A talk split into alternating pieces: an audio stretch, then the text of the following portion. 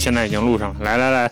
三二一，三二一，各位听众朋友们，大家好，欢迎大家收听最新一期的少数派播客。今天是一期特别的节目，我们叫可以听的新玩意儿。呃，少数派的读者都知道，新玩意儿是我们的一个经典的栏目了，就是我们差不多每周都会选一些新鲜的、有意思的数码科技产品，然后以新玩意儿的形式跟大家写一写，然后展示一下。但是图文这种形式其实还是有限的，就是我们在说一些产品的 feature 的时候，其实不是那么容易说清楚，反而我们觉得，比如以影片或者以这种播客音频的形式聊天，可能会更加自在一点。而且我们有什么暴论的话，也可以更轻松的输出，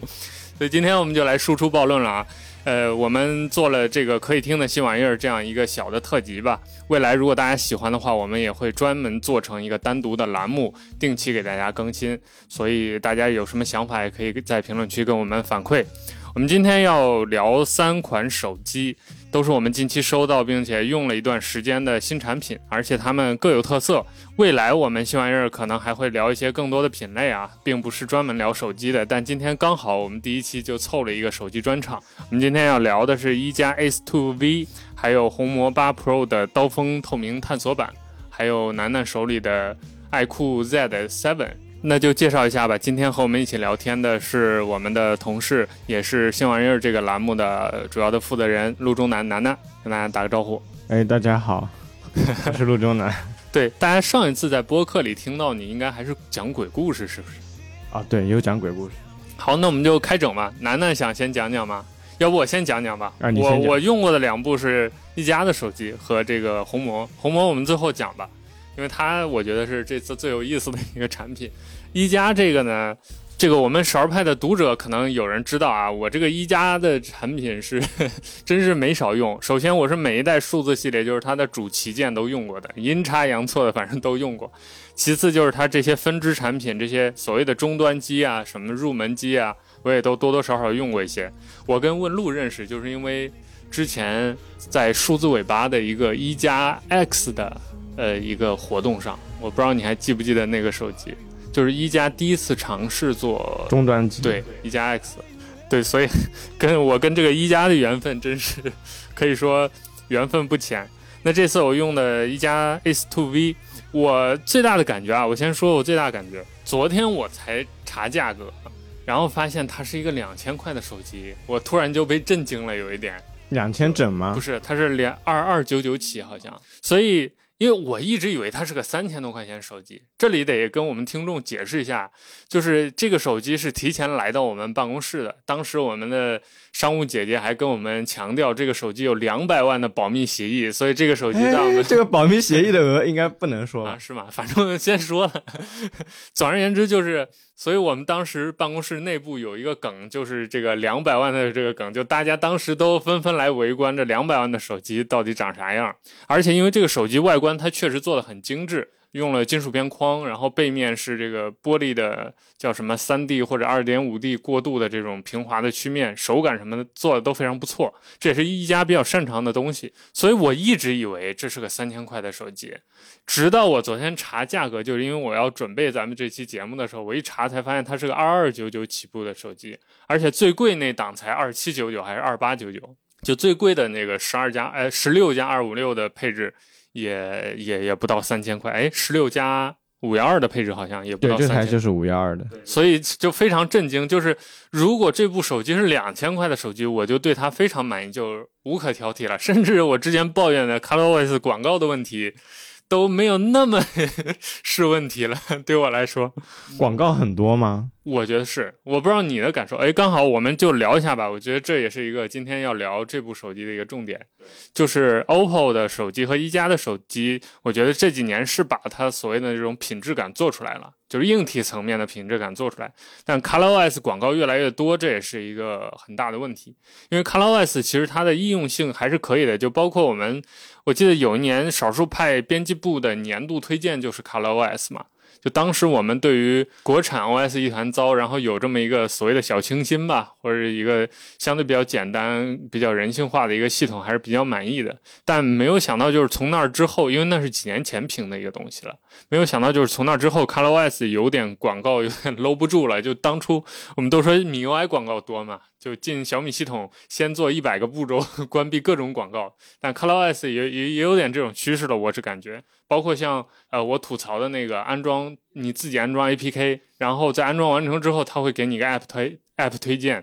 那个他把这个东西呃不是放在什么。App 的设置选项里的，它放在了安全推荐应用这个选项，就是系统安全层级的一个选项，所以就非常的鸡贼，就类似于这种东西。不知道楠楠你自己对这个 ColorOS 这几年的有什么感受？首先，其实我还是能理解他这个做法的，因为以前回到家的时候，发现父母手机上、安卓手机上是会有一些莫名其妙的应用。就这些应用我哪儿都找不着，然后在应用市场里面也没有上架，然后回去了解了一下，发现是谁谁谁上门来推的，然后推一个什么东西就上门来推是地推吗？就是敲门来推这种吗？啊，然后 face to face 的，对他就是说 可能那种有小恩小惠怎么样的，老年人就特别爱听，然后但是你你想获取这个小恩小惠，你得安装他们的应用。然后后面可能这应用里面就会有类似的什么更大的骗局，各种隐私权限。对啊，然后我我我其实是能理解他一定要账号或者安全或者甚至要密码才能才能安装的这个事情，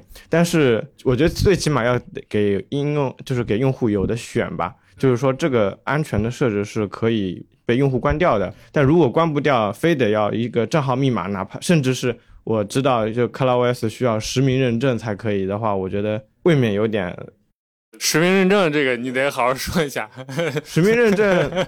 我也不知道，但是安装某些应用的时候，它是会弹出来要求我输入手机号码。那现在咱们都知道，手机号码其实跟我们的身份证。就个人实名信息是绑定的嘛，就要手机号码才能安装某些应用，我就觉得有点。所以你在回收那个大哥就跟你说，对，呃，可能这还要插个小插曲，就是前段时间我一口气回收了包含 realme 和 oppo 的老机型三台终端机给爱回收了，因为就像那个刚刚说的，我们编辑部早年其实是对那个欧加系的产品就青睐有加，所以我后续。给父母买的也是，其实是这一种。一开始其实第一台是 OPPO K3，反馈挺好的。包括今年年初我过年回家的时候，就是拿到这台 K3 这台手机，从它的这种屏幕素质，还有包括手感来说，甚至流畅性来说，我觉得都是还能继续接受的。就可能当初我买的时候保守了一点，只有六十四 G，所以导致它难以为继。但据我母亲反馈啊，她这台手机收微信的消息比 iPhone 要快，就是她现在用的是 iPhone，Amazing，就是。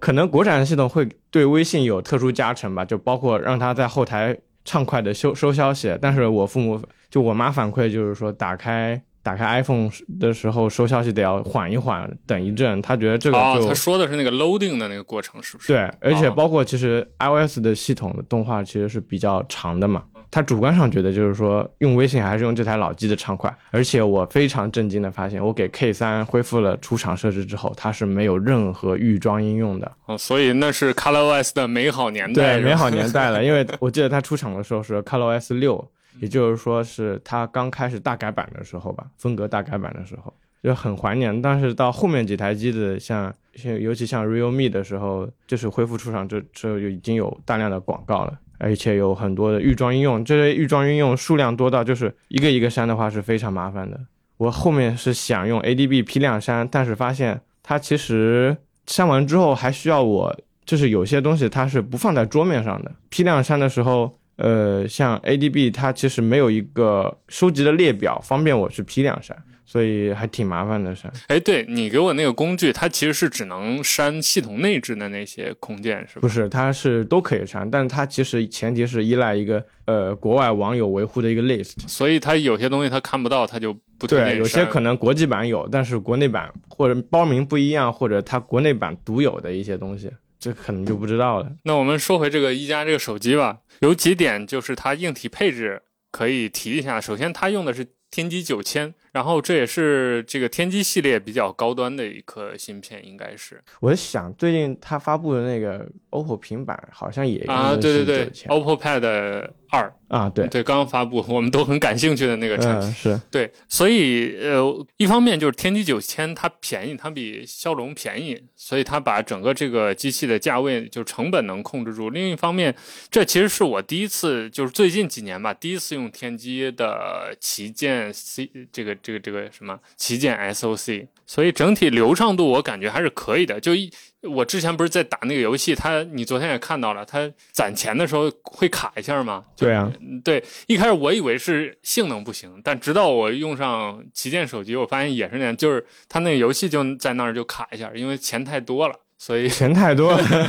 这 是可以说的。对，总而言之就不是它流畅度的问题。然后平时我在用一些，就当一个正常的主力机用或者备用机用，没有发现任何流畅度问题。而这次一加比较出色的一点就是对它满意，我我对它比较满意一点，就是它把十六 GB 的这个内存铺的比较开，它入门就十二 GB，所以就不再有八加幺二八那种所谓卡位型的。就一加自己也在宣传这个嘛，就卡位型的那种配置存在，我觉得这点还是挺一加的。就整体来说，我觉得这部手机是比较能代表我们心中认为的那个一加的那种状态，或者早几年一加的那个品牌形象的那种状态的。就是因为一加，我觉得它这几年也意识到一个问题，就是它之前都会有一个综合旗舰的一个配置，加其中某一部分的硬体或者是功能特别的厉害，比如说它之前的屏特别厉害。或者它大内存特别厉害，还有线性马达特别厉害，就是比别家会早走一步的这种配置，让它显得特别的出众。就是很多呃很多人会评价它非常 geek 嘛，因为它是那种参数党非常喜欢的手机，或者是玩机的人非常喜欢手机。比如说别人都没有大内存，它有；或者别人都没有 R K 屏，它有。然后加上它的系统当时是一个类似于 Android 的原生的一个，其实不是了，就是但是长得很像 Android 的原生的一个系统。所以大家都会觉得它是这个玩机，就是玩机的这一类的人群会比较喜欢它。但近几年有一个关于一加的讨论，就是一加变了，或者说一加不是一加了嘛？就一加自己也能意识到这样一个问题。所以我觉得在这代产品，就是十一这这一系列的产品上，我觉得一加找回了一点自己的那个节奏，就是在同一个价位上有一个超过这个价位的配置，但同时它能保证这个产品的所谓的质感。或者说它的基本的一个品质，这是我觉得一一加一直以来的一个所谓竞争力吧，或者它的基本盘。因为比如说你要单说性价比的话，那大家都会先想到小米，但小米是有点那种瞻前不顾后的感觉的，就是它可能比如硬体的参数给你配的很满，但是实际你拿到手这个机器的品质感啊、做工啊，或者包括系统就软体和硬体的这种联动的问题啊，就会很多，就是小细节，就像一个什么偏科生。很马虎，就是他做一些基本的题，他会错做错，但他有一些偏怪难的应用题，他能答对，有那种感觉。但是我觉得一加不是，就是他一直以来对于这个品质感啊、做工啊、手感真他妈爽啊这种东西，他还是有自己的理解的。所以这一代整体，我觉得来到办公室以后，大家整体的评价也都还好，就除了可能稍微对于一加十一那款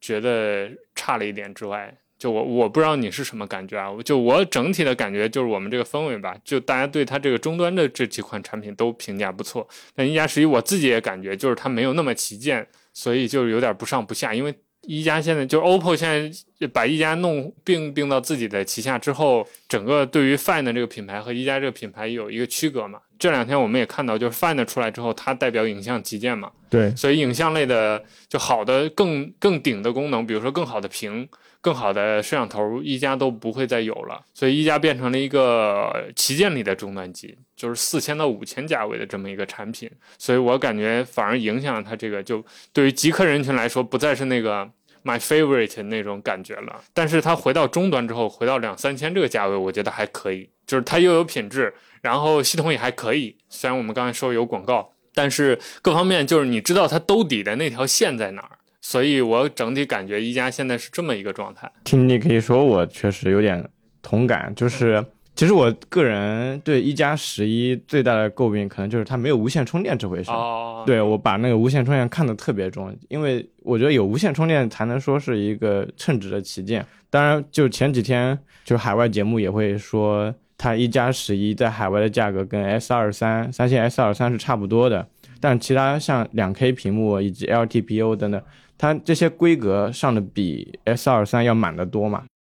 摄像头好像也更好一点。应该是因为 S 三 S 二三我记得用的是上一代的，它那个长焦好像对是上一代的，但是就是在场其他人都会说可惜没有无线充电，因为这个东西就是说大家都有了，唯独你没有，这就是一个很大的缺分项，就感觉这一刀是为了自家的 OPPO 旗舰砍的，尤其是最近 OPPO Find X 六 Pro 出来之后，就更有这种感受，就是它这台旗舰手机，我觉得才是就欧欧家当家的旗舰。包括它有很快的无线充电，还有在影像方面，它就毫不妥协。我觉得，而且，呃，一加十一它这个定位不仅要给 OPPO Find X 六 Pro 让路。它还得给 X 六就标准版让路啊，所以中间又差出差不多一千块钱这个价位。我觉得啊，站在 OPPO 的角度，可能看这件事儿还是比较理所当然，因为它等于它就像 iPhone 一样嘛，嗯，从七七千块到两千块中间每一个每隔一千块或者八百块，它这个价格段位都铺满了。从它整宏观的产品线上，它是说得过去。但我们作为就比如我作为一加的老用户来说。我就会觉得，我用的一加手机，我一开始前几年都在用一部旗舰机，但我买着买着就变成终端机了，就这种感觉。对，老用户感觉好像走了一个下坡路，但是如果从现在的就品牌的感觉，一加可能更像红米对于小米一样，所以其实还能理解的。包括我前几年有有所耳闻，就是我我甚至在大学里面偶然碰到一个女生，她用一加手机，我很震惊，我说你怎么知道这个牌子？她说。呃，买手机选购的时候，发现这款手机在海外的声誉很好，所以觉得可能比较放心。然后她个人比较爱打游戏，她发现用一加这个手机打游戏体验非常的好，就比她用过的所有手机都要好，所以她就成为了一个一加坚定的用户。我觉得这件事情，不知道他现在还好吗？我觉得这件事应该能反映就是一加早年策略的一些成功，就是它在就性能方面，它主打性能，包括像。骁龙八三五的时代，它可能就已经堆上了六 G 甚至八 G 的一个大 RAM，然后导致这些手机就是很长一段时间内都能打。我发现这个策略它延续到了今天，可以说是就回归部分回归了之前的线路。我觉得这一点我我挺赞赏的。对你说到海外，这也是一个问题，就是你会发现海外现在对于一加的评价也没有曾经那么好了。对，比如 M K B H D，他也自己做了节目，就一加怎么了，类似于这种讨论，就大家都意识到一加的这个变化了。我甚至有印象，早年 M M K B H D 它会把一加的流畅性放在甚至是 Pixel 之上啊。对我，而且它主力机好像就是一加。对我当时还挺震惊的，因为从我就是从我当时使用情况来看，就感觉那个时候的。那个时候还不叫 ColorOS，就轻氧 OS，它的动画是偏傻快的。它其实就是把那个过渡动画倍数调调调，调调了一下，就感觉一会儿快一会儿慢的。但后来它不是想要追求全能旗舰，一步一步价售价往上涨的时候，就大家就对它那种有性价比的性能旗舰的定位就打破了，反而在海外丧失了它的优势。然后它后面系统也更换成了 ColorOS，可能那个时候。就也丧失了就是玩机爱好者对它的喜爱。我其实个人对 ColorOS 并没有过多的指责，就是最大的痛点就可能在于它对用户的自由度就是前置太多了。我们我私底私底下可能有暴论，就是说这个爹味儿太浓了，为啥不让我后台五个以上的应用之类的？但实际上我对它整个系统包括更新速度，因为其实我们公司楼下还有一还有一台 Find X3 Pro。呃，那个应该是八八八的芯片，但它在今年年初的时候非常快的吃到了基于安卓十三的 ColorOS 十三。我觉得这个升级速度是在国内都是算比较快的了，而且完成度非常的高。我现在去看 ColorOS，它整体的流畅性，包括它的风格，算是在，比如说我个人认为它是比 MIUI 要好一点的，就是流畅度和美观程度上，我觉得还算可以。对我当初对于一加换用 ColorOS 也没有什么特别的意见，对，就我甚至认为它是一个好事儿，因为一加那个当时是个小团队嘛，就是独，虽然它是 OPPO 的子品牌，但它有点相当于独立于 OPPO 的整个主线之外的一个团队，尤其它的系统团队，所以我当时觉得你一个小作坊自己去搞 OS 是搞不大的。所以其实虽然大家都很喜欢轻氧 OS，它所谓的那种轻快，但其实那个当时那系统小 bug 也不少。对啊，很多 bug。对对，所以我觉得它呃，就是并回 ColorOS，我觉得是一个好事儿。而且当时 ColorOS 就是又说回来，当时 ColorOS 是没有那么多广告的，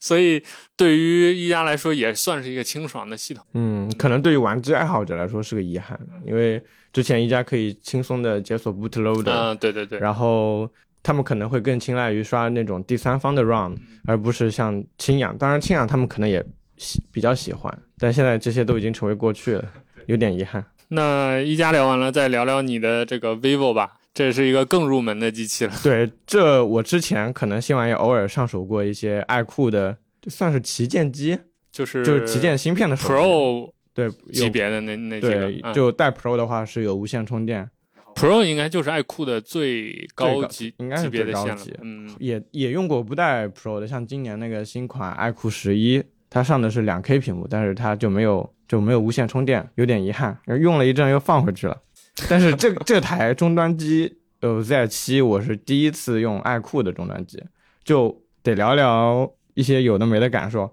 就首先，这个机子我拿到的时候，我是不知道它的参数的，也是提前拿到的。但是这刚打开屏幕，开始走那个开机引导的时候，我感觉到了一丝不对劲。就是我原先以为，就是我以为它是一个 OLED 的屏幕，但我因为我当时不知道参数嘛，我现在已经默认拿到的所有新手机都是 OLED 的屏幕的，但是。就是仔细一看就有点迟疑，然后我侧着看了一下屏幕，发现就是就它感觉距离屏幕玻璃稍微有一点距离，就这不是像非全贴合那么离谱，但是相比于 OLED 的屏幕，它就可以感知到就是说像是屏幕上面盖了一层玻璃，这种情况是很正常的，但是是跟 OLED 的屏幕那种分装应该是有差别的，所以我那个时候断定它是一个 LCD 屏幕。对于 LCD 屏幕，它能够让我一度误以为是 OLED 屏幕，我觉得是一个很高的褒奖了。因为据我最近就是最近几年购买的一些手机，以及我去线下门店摸的各种 LCD 的手机来说，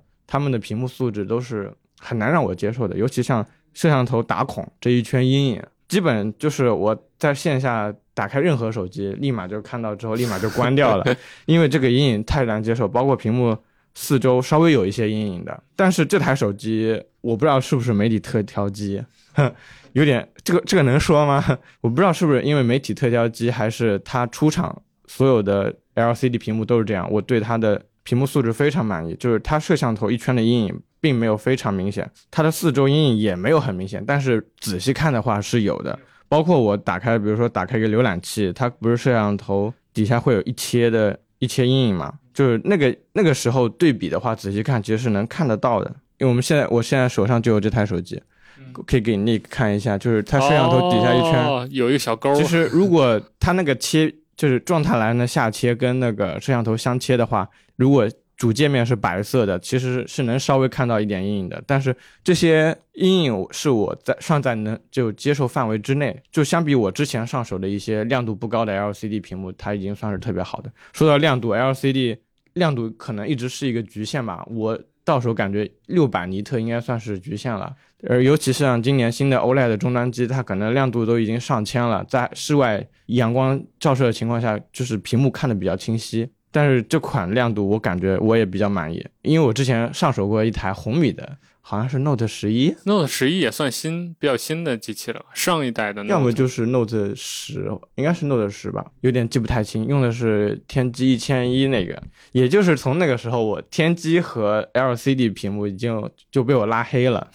但是现在这块 LCD 屏幕就是放在这款终端机上，我觉得我个人是比较满意的。它的素质甚至我觉得有点接近我手上另外一台 LCD 屏幕的 SE，iPhone SE。另外一点就是。它搭载了一个骁龙七八二 G 的芯片，我去查了一下这个参数，查了一下参数，因为可能大家不知道，我可能就是像 YouTuber 口中的那个 Spec Warrior，我就是那个参数战士，我得我我会比较关注参数，它可能就是之前去年我们很多终端机搭载的七七八 G 的一个马甲吧，我就说它是马甲，因为我发现它内核的版本是一模一样的，它可能就是就主屏稍微提了一下。但是我觉得它续航综合来说非常好。我测，因为我老发现我用不到九十以下，因为我有一个随手充电的习惯。然后下班了回到家充电，上班了到公司充电，但是我发现这样子电量总是下不去九十，我怎么测它续航呢？所以我找了个周末，然后周末下午下午的时候，下午可能两三点就离开了深圳，我就跑去外市玩玩。然后到了星期天下午回到深圳，下午回到深圳的时候路过了宜家，那顺带就去逛逛，拍了照，还有什么？因为宜家信号也不是特别好，那时候掉电我印象里比较快，最后电量撑到了星期一的中午。中午当时跟那个一块出去吃饭，那个时候还有百分之二十左右的电，然后所以从周六到周一中间你是没有充电，对，没有任何充电。哦，那它接近是，我看了一下我这个这里边软件的计算，它是大概有四十八小时的使用时间，从百分之一百掉到了百分之十六，然后亮屏是大概八个半小时。多一点，我觉得对这个续航成绩，那这算可以算优秀了，很优秀了。对我可能得益于它那个芯片功耗比较好吧。我其实手上有一台续航怪物，那三星那个是对三星的 M 五一，它是三星的。我当初买它就是因为它有七千毫安时的电池，然后重量和手感控制的还算可以，然后它有一个 AMOLED 的三星屏幕，它一直以来很惊讶的成为了我的过去两年里面的主力机。就是因为续航好，续航非常可靠。我可以可能六十的时候出个门，我也不用太担心我的续航，可能到家还有三十之类的。我发现这台机的续航跟我那台三星其实是差不多的，哪怕电池容量可能差了有两千毫安时。所以这就是制程带来的这几年的进步。对，因为三星那一台用的是七三零 G 嘛，只有两颗大核，用起来还是比较吃力的。然后就回到了充电。我那天充电的时候，好不容易用到百分之十六了，怎么能不用用充电？然后就找了，就在办公室找了一个一百二十瓦的充电头，vivo 的吗？对，vivo 的，因为它也是支持一百二十瓦充电的，算算是一个主打的卖点吧。结果就有点让我失望。因为可能受限于办公室，现在广东已经二十六度了，同志们，呃，怕听众朋友不知道，我现在播报一下，广东现在温度是二十六度左右。呃，在中午在办公室充电的时候，我只充了十分钟，从百分之十六充到了百分之四十六，就是充入百分之三十，是温度受限吧？但是跟我理想中那种已经被营销吹到天上去的各种半小时充满、十分钟充一半的那种快充有差距。但实际上，我对于这个充电速度，我主观上是表示满意的。我自己充电的话，用 iPhone 或者用 Pixel，他们充电其实都非常非常慢。三星也是，这三家充电都非常慢，所以我对于充电是比较佛系的，已经养成了随手无线充、随手插线充的习惯。这个如果有人见过楠楠的话，因为应该知道，你跟他聊天，他会先把你的手机插到电源上，然后才开始聊。一般中午同事吃饭的时候。给我看一下他们手机的剩余电量百分比，我会立刻激动的拿去充电，就已经到了这种程度。呃，最后想聊一聊，就是对于充电的想法，也是我前几天跟朋友聊天的时候偶然想到的，就是无线充电它到底有没有那么重要的事情？因为对于我来说，家里摆了无线充电的好几个台子，办公室也有，那其实哪里都有那种无线充电的条件，所以我对无线充电看得比较重。但是其实我回忆一下，我生活中观察到的其他普通用户。他们可能不会另外买无线充电台，甚至不会另外买充电头，就他们用的充电头基本就是包装里面带来的那一个。如果从这个角度来看的话，其实所谓的魔改的呃私有的快充协议，其实也能被原谅，因为这台手机它是包装里面附带了一个一百二十瓦的 C 口的充电头，这个充电头其实是能够给 PD 协议和 PPS 协议，就是就是通用的这种快充协议给六十五瓦的功。功率我觉得其实也可以，对啊，很良心啊，这个。对，所以我这么一想的话，其实对于这台手机，我可能在充电方面不能吐槽太多了，因为购买它的用户可能并不会考虑，就是说自己再去买一个充电头，然后抱怨他说怎么只支持十八瓦的 PD 充电，甚至也不会抱怨他说怎么不支持无线充电。我觉得这个反而我想了一下之后，其实这些包括我们市面上很多。经常我们这种数码科技圈经常吐槽它私有协议之类的，其实都能理解了，因为对于他们的主流受众来说，他们真的就只要包装里面那一个充电头就行了。另外，然后我还最近逛逛论坛比较多，我还想到了就是这个相机的事情。这个相机我其实个人对于终端机的相机没有抱太多希望，而且我发现它的自动直出的那个拍照，它是偏很亮很亮的，就它基本就是会。就把一个有一就有光影的光影对照的一个室内拍的非常明亮，我其实个人是不太能接受的。但是我用了它的专业模式之后，我发现只要有了专业模式以及稍微一些基础的摄影知识之后，其实可以想要拍出自己的想要的照片来的。而且我最近遇到一个很有意思的观点，想跟听众朋友们分享一下，就是对于一六年左右的机子机器来说，甚至我们现在包括部分终端机，它拍静止的物体是没有任何问题的。你是说一六年以后生产的手机？一六年那个时候的旗舰机，因为一六年我印象特别深刻，可能就是 Pixel 初代嘛。哦，呃，包括后面的一些旗舰机，以及我们当今的一些终端机，因为这台手机它是有 OIS 的，就光学防抖。它拍静止的物体，我个人认为也是跟当年的旗舰机一样，其实没有什么问题。但是它最大问题就在于，我们日常拍照，它是很大一部分是想抓拍下一些东西，比如说我我家养了猫，我会很想拍出它某一个神态，然后我们可能呃日常会给 Nick 拍照，或者给某些同事拍照，也是想拍出它就某部分的神情，搞怪的，对，挺搞怪的。呃，街拍可能也是这种，其实我们都是。我们没有意识到，我们用手机拍照很大一部分场景是想要抓拍，我们不是想要拍那种静止的画面，就是静止画面你可以很从容的按下快门，但是抓拍的话。对于机器的要求可能更高一点，因为比如说有快门延迟、合成、计算等等。我之前吐槽三星，三星手机拍照是很最大一点就是它不像 Pixel 或者 iPhone 一样，就是快门几乎零延迟。我按下快门拍出来的照片，它挑选一帧就是比如说人物没有闭上眼睛的一帧，或者他的手势是清晰的一帧。总之我按下快门那一瞬间，不是我抓总是抓拍不到，我很遗憾。虽然最近的那些最近 One UI 五五点一还是五。它更新了一个相机助手，它是可选，就是快门延迟优先这种设定。但是在升级到这个系统版本之前，我是一直很难接受，为什么我总是抓拍不到东西？现在现在我觉得抓拍可能是我们后面考虑手机拍照的时候一个非常重要的方面。也是这几年其实特别旗舰手机或者拍照手机一直在着力宣传的啊。对我其实最近看钟文泽的一些视频，他。不是上手嘛？上手它经常会有一些拍照，就是尤其是厂商卖点的介绍。我发现像荣耀啊这些厂牌，他们对这种抓拍已经开始渐渐上心了。我觉得就这是一个很好的方向。OK，那这个产品就聊完了。不行，我要骂他。好，还没骂完呢。好好好，我我非常不理解是为什么一定要杀我的后台，就是后台卡片这个事儿。它它 RAM 是多大的？它 RAM 很大，十二 G，但是我永远用不满，因为它会杀后台。他给我十二 G，我有什么用呢？就不保活呗。对对，不保活。我我其实我是一个很典型的安卓用户。我比如说，我会用同步类的应用把我的照片同步到家里那台 Pixel 上进行照片备份，然后我会放一些统计电量的应用，因为我个人对续航很敏感。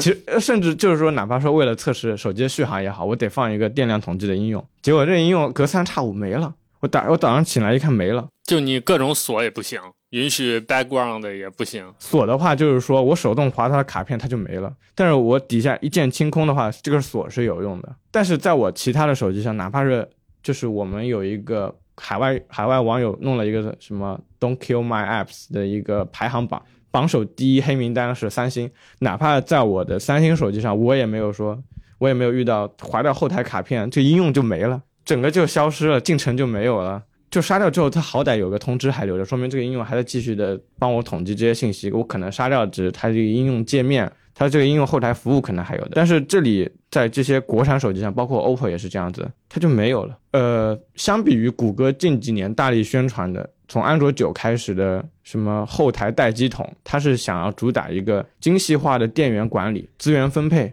但是在国产这些系统上很简单，一刀切了。像 vivo 这个系统里边，它有埋的很深的一个入口，叫关联启动。本来是防止毒瘤之间的互相唤醒，但它现在默认是一刀切，导致我有些应用它其实是互相需要安装好几个子应用来搭配使用的，现在就没有办法唤醒调起。所以我感觉我根本就，也许我不是它的受众用户，可能对于它的受众用户来说，它装了很多个国产应用，它互相唤醒这些功能是很就一刀切也没有出什么漏子，但对于我来说，一刀切是完全无法接受的情况。最后回到手感吧，因为我刚刚摸了 Nick 这一台 S2V，手感确实很棒，就包括它背部玻璃这个有一个倒角的一个，也不能说倒角，算 2.5D，包括后面这个玻璃它这个阻尼感，我握在手里非常安心，就甚至感觉斜着晃两下，它也手机也不会掉下来。但是这台手机做不到，它背部我拿到的这个是深空黑的颜色，非常非常光滑。我如果手手上不出汗，就室内环境比较干燥情况下，感觉它随时都要从我手手里滑下去了。我还不得不给它戴上这个自带的一个透明的套子，才可以比较安心的握在手里。这一点我挺想吐槽的。其实它那个边缘也没有很割手，我这点蛮挺满意的，就是后背太光滑了。对，看上去它这个机器做的品质感其实还是可以的。对，嗯，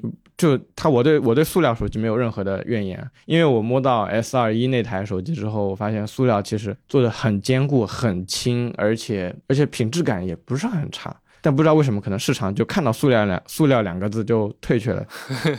OK，好，那这台聊完了，就说我们今天这个压轴的这个红魔，这应该是我对它有个综合评价，就是这肯定不是我用过最好的手机，但应该是我近期用过最有意思的一个手机了。就我得从头说起吧，就是我一直有一个想法，之前我们私下交流的时候，我跟楠楠说过，就我一直想搞一部游戏手机来。就当正常的普通的一个手机用，因为为什么呀？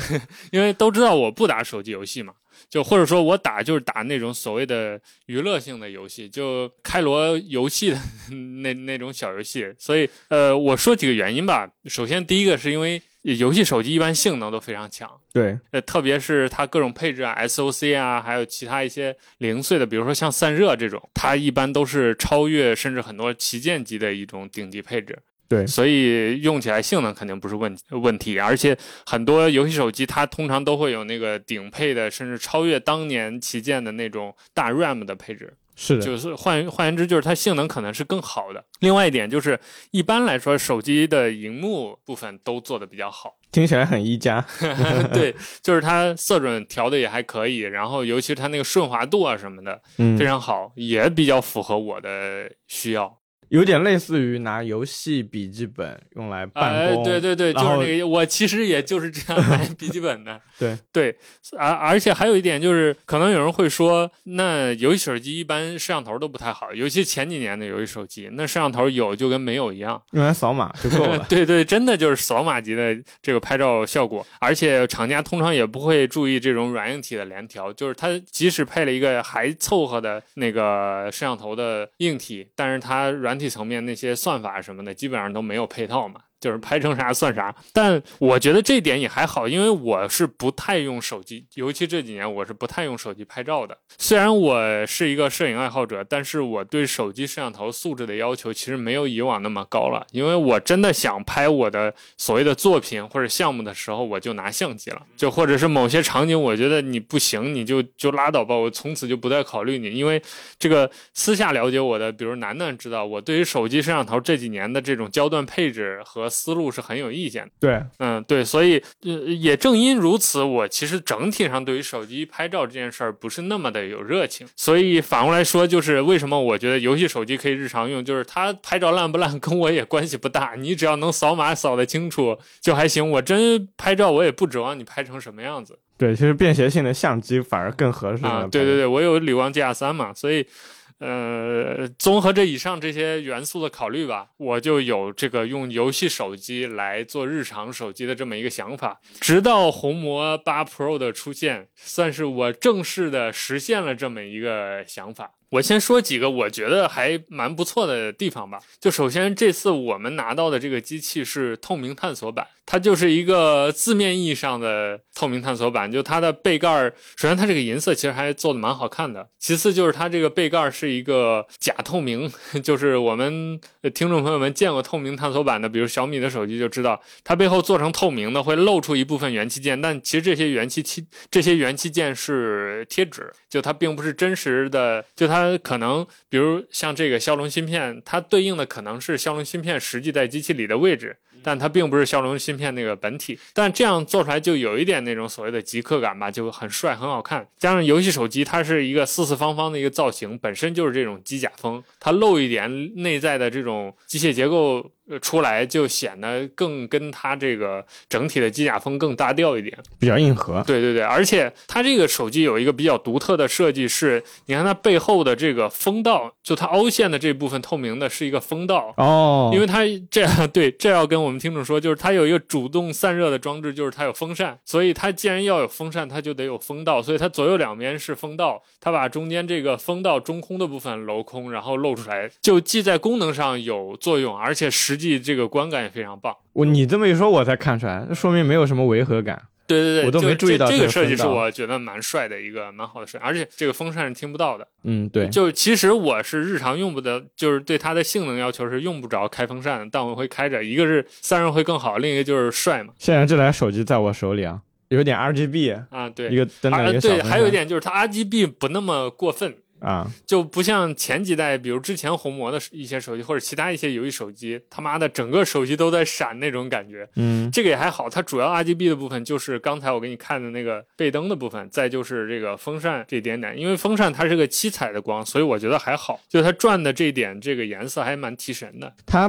关键是不闪，就可能这几个颜颜啊色就对对对，它是。常亮的。这我现在看过 Nothing Phone 之后，我我对于这种背部灯光已经有很大的宽容度了，只要它不要太闪就行。然后还有一点啊，也是这个机器的特色，就是正面这块全面屏。呃，这是这一代的努比亚，其实就是一直以来努比亚在研究和坚持的一个东西吧，就全面屏。到了这一代，不管是这个红魔，还是最新出的应该是 Z 五零 Ultra 吧，嗯那，款机器都用了这个全面屏。它既是一块真实的完整的四四方方的荧幕，与此同时，它的前脸的那个前摄镜头的部分其实是看不出来的。就它在一些特定的情况下能看出来，比如显示灰色，我是发现最容易看出来的状态。深色反而容易看出来。啊对，总而言之，就这块屏也藏得非常好了。这个前置摄像头，就是日常打游戏啊、什么刷网页啊这些，你不盯着看，或者你不去找茬似的看，是看不出来的。尤其是这种浅色背景下，我几乎看不出来。对，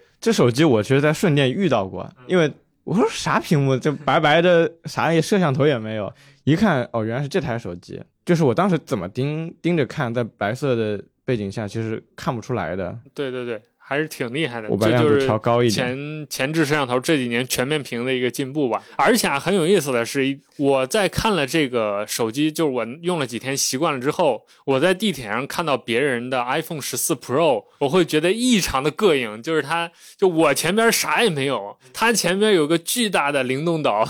对，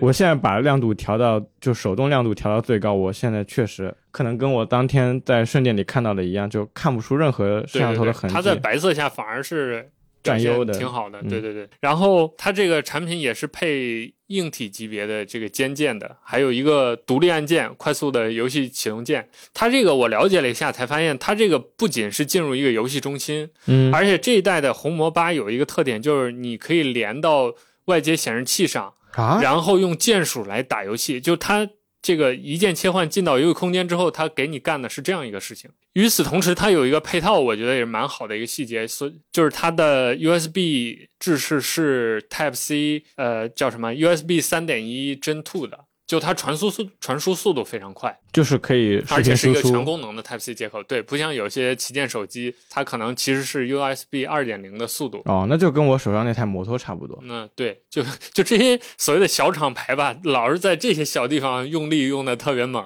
反而像小米这种所谓大厂，其实给不了高规格的嗯 C 口。对对对，这这还是挺挺有意思。就我是怎么知道？就我传我这个游戏安装包五百多兆，我插上之后两秒就传完了。我在想他妈到底传过去没有？我还看了一眼。对我给摩托刷机也是这样，一般刷机只要百来秒吧，嗯摩托刚抬了一就转了一下头看别的地方，一转眼就已经啥都好了，嗯我觉得很很神奇。呃，接下来我再说说这个机器让我比较觉得蛋疼的一点吧。嗯就是或者说，呃，有褒有贬的一点，就是它的这个系统，它其实是基于现在努比亚的这个系统的一个改造。但是呢，首先比较蛋疼的吧，就是最直观，就是它这个机甲风的主题，呃，它自己重绘了一套这个机甲风的主题，然后包括 icon 什么都是重绘的。那好的地方在于，如果你的这些 app 都是它已经重绘过的。它会形成一套完整的这个机甲风，还是比较和谐的。但是现在我的桌面主屏已经啥玩意儿都有了，尤其是我爱用的这些 app，比如 Google 系的这些 app，还有 One Password 这种，就是国内用户不太常用的这种东西，它它只要没有重绘，那就会一片混乱。我相信用 Android 手机的朋友都见过，就是主题 icon 当中混杂了很多没有重绘过的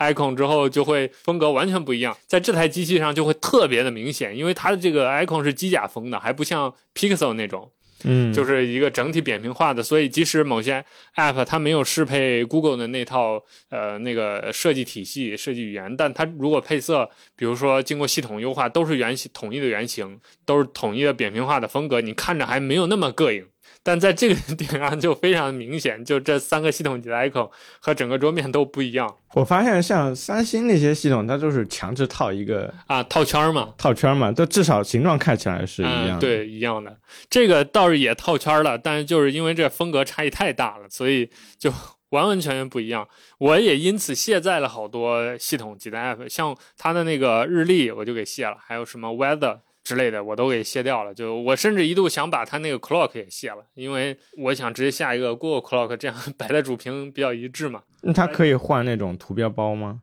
它可以换，但是它换它首先它系统内置的全是这种未来战甲风格的 图标包，你换了等于没换。其次就是如果你用第三方的，那也未必那么搭配，所以也。就总而言之吧，就经过我的几天的斗争，目前就是这么个状态。然后还有一点就是，我也说他先说不好的地方吧，就整个这个系统，尤其中文的 typography 做的叫叫什么字体排印做的非常非常烂，烂到什么程度？就是在整个中文语境下会出出现半角括号，哈？对啊，就会出现这种情况，所以我。第一时间就把这个手机系统语言改成英文了。英文它应该调用的是 Google 原生的那个那套英文的翻译，所以整体还好。但也有问题，比如说一到它自自研的非 Google 原生的一些控件，它的翻译就会露馅了。你比如说，我打开那个系统管理器，里面有一个叫 Flow 的选项。我一开始在想，Flow 到底什么？是什么心流嘛？就是那种禅模式嘛？嗯，打开是流量。手机流量控制 （mobile data） 就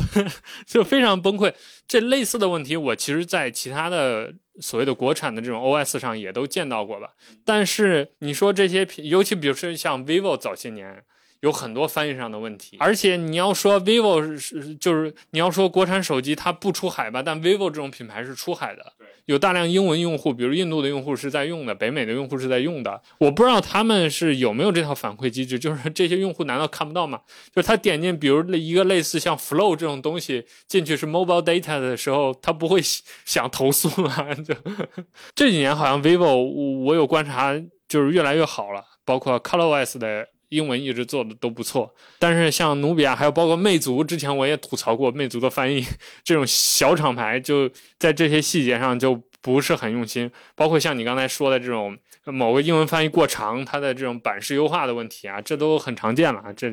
这从我锤时代都继承下来的这些问题，我当初我锤，我想给他们反馈这些英文翻译问题的时候，还没等我反馈，我锤就已经不在了。所以不知道努比亚未来会不会有这方面的优化或者是考虑。那反正我在这个节目里提出来，如果努比亚的朋友能听到的话，可以尝试改进一下。呃，然后再往下就是要夸他的一点了。就是这个系统反而是一个比较干净的系统，就虽然看上去很花里胡哨啊，带了很多这种国产的功能，但其实它干扰你的部分不多。比如说像那些广告推荐位，其实没有那么多，而且都可以关闭的。然后其次就是它，比如说你安装 APK 的时候，它也会有那种安全提示嘛。对但就是一个弱弱的提示，就多了一行文字。然后安装的时候，它会跟你有一个 check 的一个功能，就是你要先确认啊，这个 APK 你要装吗？好，装，给你扫一下病毒，没毒你就通过了，就这么简单。但是我这里还得夸一下爱酷这个系统，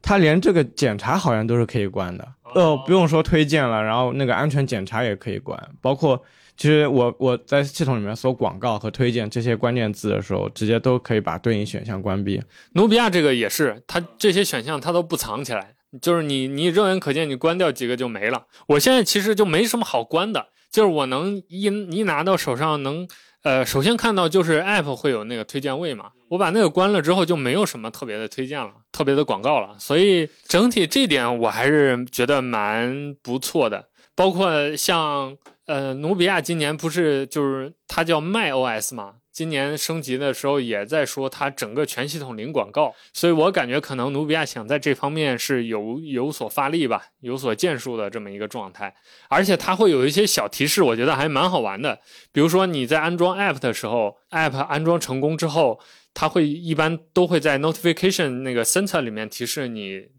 几个应用安装成功会有这样的说明，但这个手机它会有一个小浮窗，方形的浮动在侧面，提示你它安装完毕了。就它会有一个侧面的小的浮窗提示，比那个在 Notification Center 里面的那个提示要，我觉得更易用一些，更直观一些。就这些小东西还蛮有意思的，就有点打破我们对于至少打破了我对于游戏手机的那些呃成见嘛。就之前，因为我们办公室其实摆了几部努比亚早先做的红魔的那个游戏手机，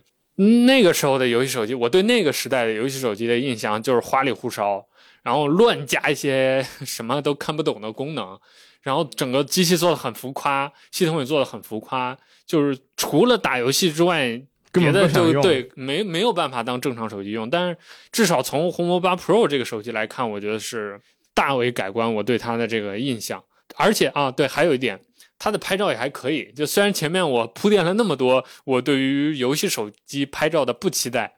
但是它现它这颗主摄用的是三星的 GN 五，也是一个还不错的一个中算中中端的一个呃 sensor 吧，也还可以。包括我昨天在我桌上拍了一张比较有质感的照片，我觉得还整个的这个这是原生的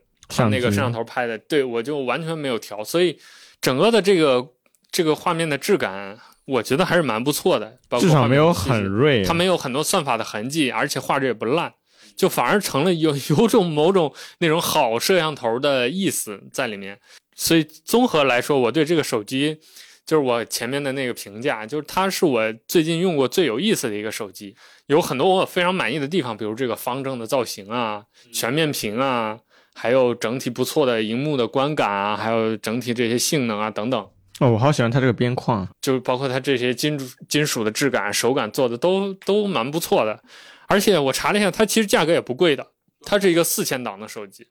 四千档？对，八千二。就你现在拿的这个所谓的刀锋呃透明探索版的价格才四九九九或者四九九八或者四八九八，就也不到五千块。换言之，就是它的入门级别可能就是四千二、四千三就能买到一个比较顶配的一个机器了，就相当不错了。我我感觉，以上就是我对这个红魔手机的这这这个感受，确实还蛮有意思的。那我们来总结一下吧。就今天啊，我们聊的这几款手机，我在之前准备节目的时候，我有一个综合的感受，叫终端机的美好时代。对，就是我在包括看你用这些手机，我自己在用这些手机，我突然发现。这些就大部分我们可能这些科技极客们不太关心的，或者自己并不属于的人群，就是因为我们主要关心旗舰机，关心那些当下最新的科技在手机上面的应用。但其实整个这个中国十几亿人口，大部分的下沉市场都是这些在用两三千块钱，甚至一两千块钱手机的人，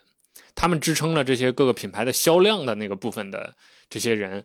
他们好像在选购这些手机的时候有了更好的选择。就现在你看，比如刚才我说的这一加这个手机才两千多块钱，让我非常惊讶。就你可以想象，如果一个学生或者一个普通对手机没什么挑剔的人，他花两千多买这样一个手机是会非常满意的。就是包括十六 GB 的 RAM 能用很久，二五六的存储能用很久，而且整个这个性能配置，我觉得这是。就是我在用了这些手机之后，最大的一个感受就是这这部分人群现在真的是通就所谓科技进步获益，让他们获益了嘛？就是他们现在同样花两千块，和三年前、五年前花的两千块那个性质已经完全不一样。包括像你这个手机，爱酷这个手机，其实是个一千四百九十九起步的手机，但它的这种质感在之前你说，比如三五年前卖个两千多，甚至三千是完全可以的。对，所以我觉得这是一个就所谓终端机的美好时代吧，这是我这次使用体验最大的一个感受。包括我其实也有同感，因为三星最近发布的两款终端机 A 三四和 A 五四，我特别惊讶的发现它们的屏幕亮度其实已经突破一千了，但是就是他们好像应该是一千二百五十尼特，但是这个参数在放在两三年前是旗舰机才有的屏幕素质，近应该是近几年进步非常明显的，包括前几年终端机它可能只有两颗大核心的 CPU，我一般人可能对这种参数并不是很敏感。但其实只有两颗大核心的 CPU 在日常使用的时候，很快可能第二年、第三年，它会感觉到明显的卡顿。但是近几年，尤其像刚刚刚骁龙推出的那种八加 Gen 二的一个芯片，基本就是八加 Gen 一的这个缩减版、青春版，感觉未来终端机其实大有可为。尤其我最近还看到一个日本这个市占率的那个报告，好像前几名都是 iPhone，但是呃最高的好像是 iPhone SE 三。然后还有 Pixel 的六 A 也是一款终端机。其实可能想明白一些事情之后，会发现手机的配置没有那么重要了，或者说这些高配置的下沉，让我们可以对手机配置不那么敏感了。就呃有点什么，所以就你闭眼买，只要钱比如够三千、够四千或者够两千，你在这个价位段就能买到不错的配置。就你不管挑什么品牌，大家能给你的东西都还不错，那个底线变高了嘛？对，就是大家普遍进步之后，你其实可以不那么担心自己上当受骗。不像我最近可能购买一些像洗碗机之类的家电，我很担心线下的货会不会线下的型号这么奇怪，会不会给我有什么坑，或者说。就是面对一个厂牌很茫然的时候，很担心自己花大价钱买到了很差劲的货。但是，但是像手机这个市场竞争已经非常激烈了，只要是买那些这种牌子，基本就是能能买到自己就不会太吃亏。我觉得。那我们今天就聊这三部手机，其实比我们预想，我我觉得是多说了很多内容。我加入很多私货小故事。对对对，就是我们原计划半个小时就能聊完，但其实这聊完也是一个标准的播客的时长了，一个。个小时了，呃，那最后就感谢大家的收听吧。如果大家，呃，我们未来这个系列会一直做下去的。这期做了手机之后，各种各样的稀奇古怪的数码科技产品，只要我们拿到，然后玩上手，觉得有感受，我们都会在这个节目里说一说。然后可能是一些赞扬，也可能是暴论。总而言之，欢迎大家向我们提问。就是如果你有自己关心的、想要尝试但是没钱或者是害怕趟坑的产品，可以在少儿派会员的社区或者是我们 平。评论区跟我们讲，然后我们看到之后，我们也会尽量的满足大家的心愿，我们去替大家趟坑，我们去做这个产品的实验，然后把我们的使用体验反馈给大家，这样我们帮助大家更好的在做这些数码科技产品的选购的决策当中，有更呃可以说避免更多的失误吧，找到更多的好产品。嗯，最后也感谢大家的订阅和收听，那我们就下期再见喽，拜拜。Brings my soul, body into the physical. New cards, new deck, new life. King of cups, he comes up right. Always, all days, all nights. Sing do I, do I, do I. New cards, new deck, new life. King of cups, he comes up right. Always, all days, all nights. Sing do I, do I, do I.